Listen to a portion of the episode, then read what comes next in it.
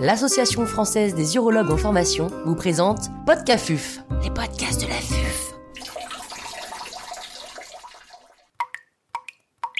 Trucs et astuces de la néphrectomie partielle robotique. Professeur Karim Bensala, chirurgien urologue à l'hôpital de Rennes, nous fait part de son expertise. L'intervenant n'a pas reçu de financement.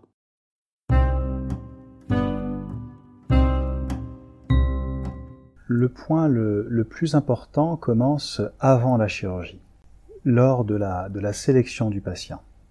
Lorsqu'on parle de, petites tumeurs du rein, il faut bien que, que vous ayez à l'esprit que ce sont des tumeurs qui sont très peu agressives et euh, dans la majorité des cas, euh, il est très peu probable qu'elles posent un problème au patient qui, qui est en face de vous. Donc la première chose à se demander, c'est s'il faut vraiment opérer le patient que vous avez en face de vous. Une fois que vous avez décidé d'opérer, que vous avez posé l'indication chirurgicale, il faut essayer d'anticiper les, difficultés qui peuvent se présenter lors de la chirurgie. Alors pour ça, il y a trois éléments qui, doivent vous alerter. Le premier, c'est la complexité de la, tumeur que vous pouvez évaluer facilement par le, par le renal score.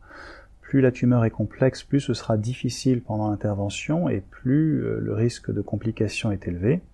Le deuxième élément, c'est la présence euh, éventuelle de graisse toxique. C'est cette graisse euh, inflammatoire et adhérente autour du rein qui peut rendre la chirurgie très difficile.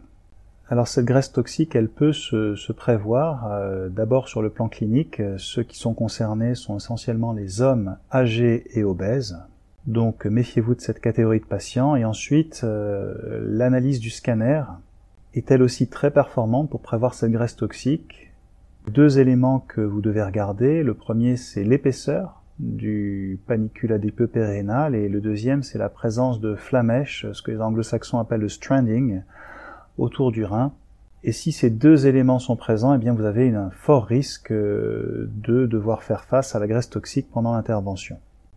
Le troisième élément que vous devez anticiper euh, concerne les personnes âgées et euh, avec des comorbidités.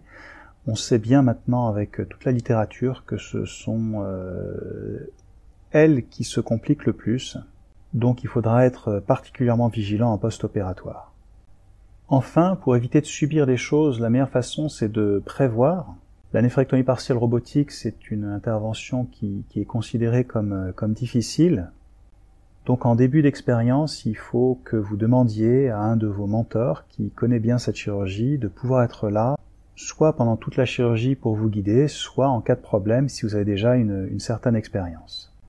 Et puis un autre élément qui est très important, c'est votre environnement. Donc euh, en, salle d'intervention avec euh, toutes les équipes, euh, anesthésistes et, et IBOD, il faut que vous ayez un, plan de bataille qui soit bien prêt, bien clair en cas de, de problème et que vous en parliez et que vous le transmettiez à toute votre équipe pour que euh, d'abord ils il s'attendent à un éventuel problème et qu'ensuite chacun sache euh, ce qu'il faut faire et comment il faut réagir si jamais euh, un problème aigu survient. Quid de la technique proprement dite? Vous savez qu'il y a deux abords possibles, la voie transpéritonéale qui est la, la plus fréquemment utilisée ou la voie rétropéritonéale il n'y en a pas une qui est meilleure que l'autre et, et, là j'ai pas de conseil à vous donner. Faites ce que, ce que vous savez faire et, et de la façon dont vous avez appris. Moi personnellement, j'utilise quasiment tout le temps la voie transpéritonéale parce que euh, j'ai pas été très séduit par la voie rétropéritonéale. C'est vraiment un, un, un, débat secondaire. Donc euh, la voie transpéritonéale commence par le, les deux collements coliques. Il n'est pas nécessaire de perdre du temps sur, euh, sur ce temps-là et il doit être aussi limité que, que possible juste de quoi vous, vous permettre l'accès au rein. Ensuite vient la, dissection du pédicule. Je vous conseille de la faire systématiquement parce que si jamais il y a un problème, eh bien il est, il est fondamental de pouvoir accéder rapidement au pédicule. Euh, personnellement, je ne dissèque que l'artère, il n'y a pas besoin d'aller disséquer la veine.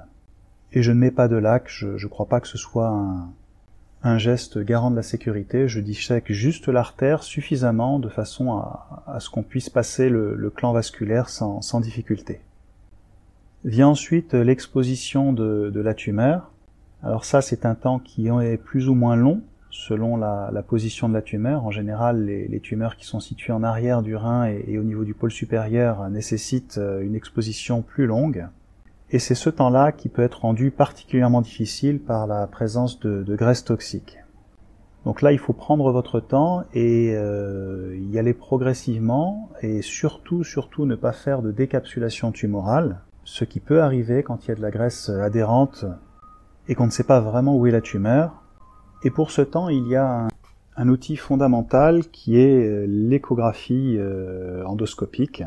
Je vous encourage vraiment, si vous n'en avez pas, à déployer tous les efforts euh, possibles pour en disposer dans votre bloc opératoire. Parce que l'échographie permet vraiment de bien repérer la tumeur, d'en apprécier les limites, de voir à quelle profondeur elle va, et si vous prenez l'habitude de l'utiliser euh, systématiquement, eh bien vous allez euh, acquérir une sorte de fusion entre euh, les images échographiques et, ce que vous aurez vu quand vous allez réséquer la tumeur, ce qui vous permettra de, beaucoup mieux anticiper le, temps de résection tumorale. Quand il y a de la graisse toxique qui, qui adhère à la tumeur, il n'est pas forcément nécessaire de disséquer toute la tumeur et on peut laisser de la graisse et sur la tumeur et autour de la tumeur et justement se servir de l'échographie pour pouvoir couper à distance. Après, on, fait la résection tumorale une fois qu'on a bien repéré les limites de la tumeur. Moi, je le fais toujours euh, avec euh, les ciseaux froids parce que comme ça, je, vois bien le plan et je vois bien les, structures que, je coupe. Il y a un seul impératif lors de ce temps-là, c'est de respecter la capsule tumorale, vous pouvez tout à fait faire euh, la technique de dénucléation, notamment pour les tumeurs hilaires, qui s'y prêtent euh, particulièrement bien. Lorsque vous rencontrez des gros vaisseaux ou, des, les voies excrétrices, vous pouvez les, les clipper euh, au fur et à mesure si ça se présente bien. Et le principal truc que je peux vous donner lors de ce temps-là, c'est si jamais vous faites une, une effraction tumorale, ça arrive, c'est pas gravissime, mais dans ces cas-là, il faut reprendre la, la section. Pour reprendre la section, moi je vous conseille de repartir euh, au niveau du parenchyme en prenant un centimètre de plus et en, et en refaisant euh, un nouveau plan de coupe, ce sera mieux que, que d'essayer de reprendre localement. Une fois que vous avez coupé la tumeur, vient le temps de réparation du, lit tumoral. Moi, je fais ça avec euh, du PDS 4.0 parce que j'apprécie beaucoup ce, fil qui, glisse facilement. Souvent, j'utilise euh, un fil avec des clips euh, au bout pour pouvoir le, bloquer, mais quand euh, les voies excrétrices ou quand les, vaisseaux qui saignent ne sont pas trop importants, je, fais des points séparés. Je n'utilise pas de, de Veloc, qui est un fil qui, me semble très agressif et qui, n'est pas agréable à utiliser. Une fois qu'on a réparé le, le lit tumoral, on peut soit faire la rhénographie d'emblée, soit faire un déclampage précoce. C'est ce dernier que je vous conseille parce qu'il présente deux avantages à mes yeux. Le premier, c'est qu'il diminue le temps d'ischémie et le deuxième, c'est qu'on peut voir des vaisseaux qui saignent et les réparer de façon euh, élective avant de faire la rhénographie.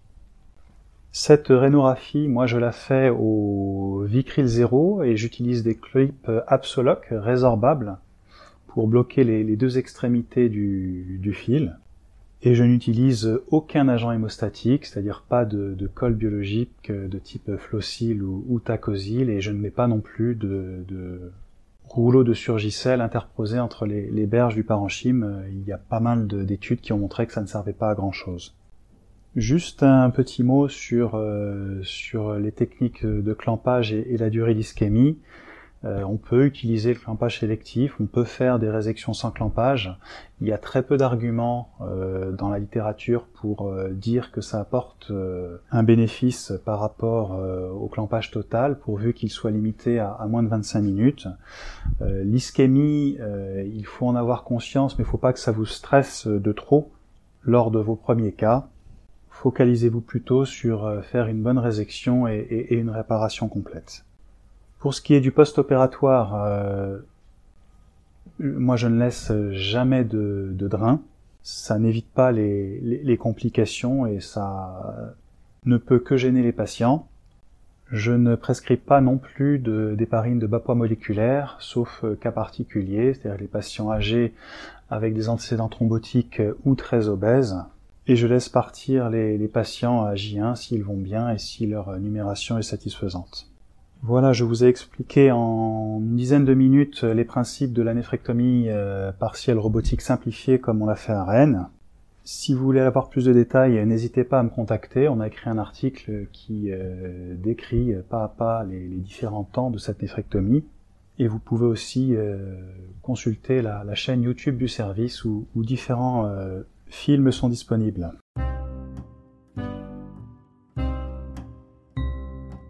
Un grand merci au professeur Karim Bensala pour ses conseils précieux.